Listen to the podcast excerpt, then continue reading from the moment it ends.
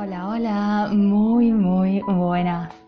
Hoy te propongo un tema muy interesante y es cómo conectar mejor con las personas. Comencemos.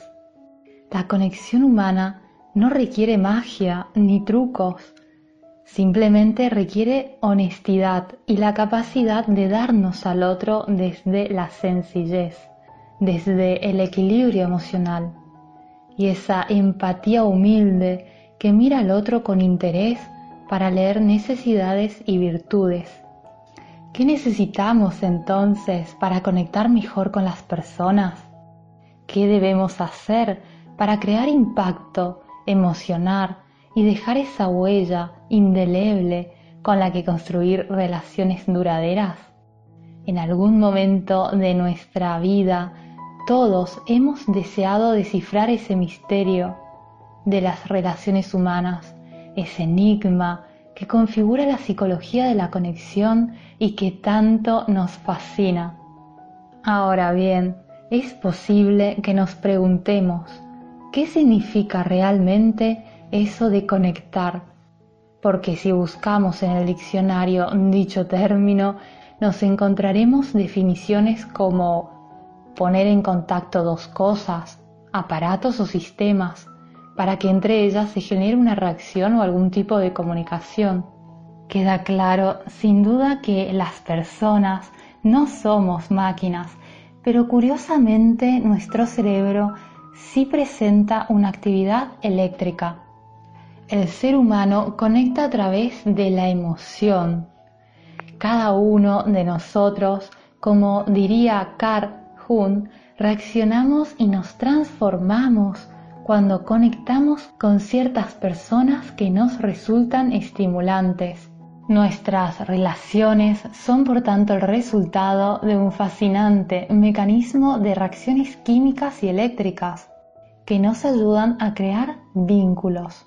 El ser humano necesita de estas conexiones, no solo para compartir espacios, intereses u objetivos, hay una necesidad inherente por socializar, por hallar figuras de referencia que nos aporten su amistad, su afecto, su apoyo incondicional. Abraham Maslow situó de hecho las necesidades de afiliación en ese tercer escalón de su pirámide, reflejando así su importancia, su trascendencia hacia nuestra autorrealización. Así que vamos a ver claves efectivas para conectar mejor con las personas. A veces iniciamos una conversación con alguien buscando caer bien, esperando crear una conexión positiva que nos permita crear un lazo de confianza y afinidad. Lo hacemos cuando, por ejemplo, nos atrae alguien.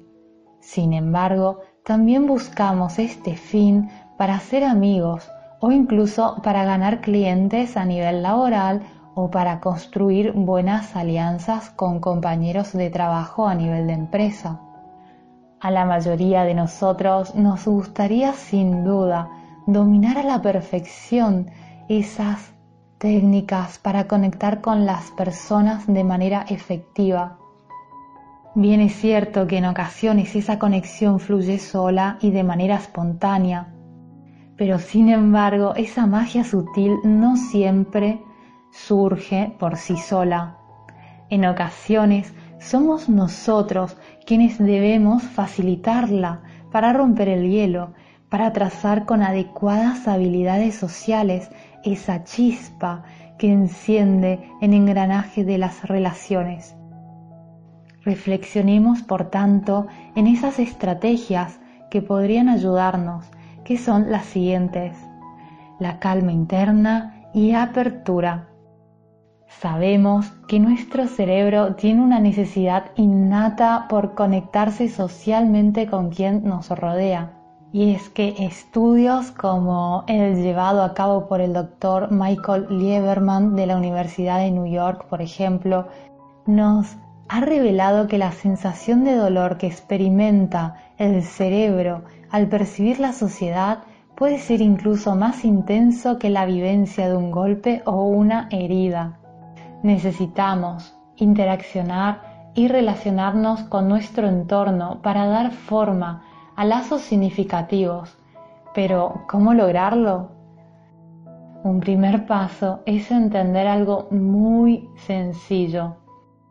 En ocasiones focalizamos toda, pero toda nuestra atención en caer bien o causar una buena impresión, olvidándonos primero de nuestro estado emocional interno.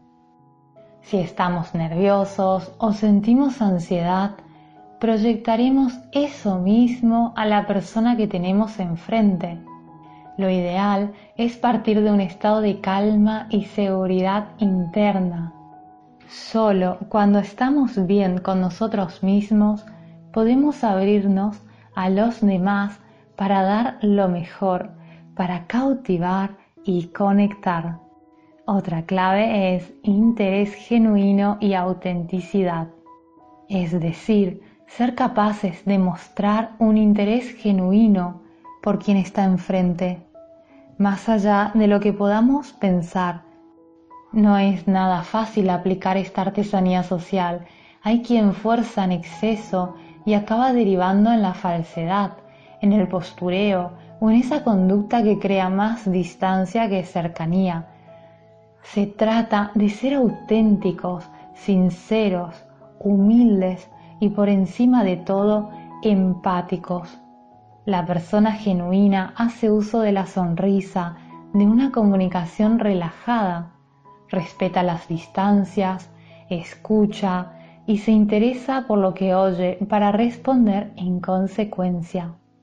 Así que no te olvides que la conexión humana solo funcionará si hay honestidad. También hay otra estrategia idónea para conectar mejor y te hablo de confianza y pequeñas confidencias, es decir, ser capaces de establecer un escenario donde habite la confianza. Un modo de lograrlo es haciendo uso de una técnica muy conocida por los grandes oradores.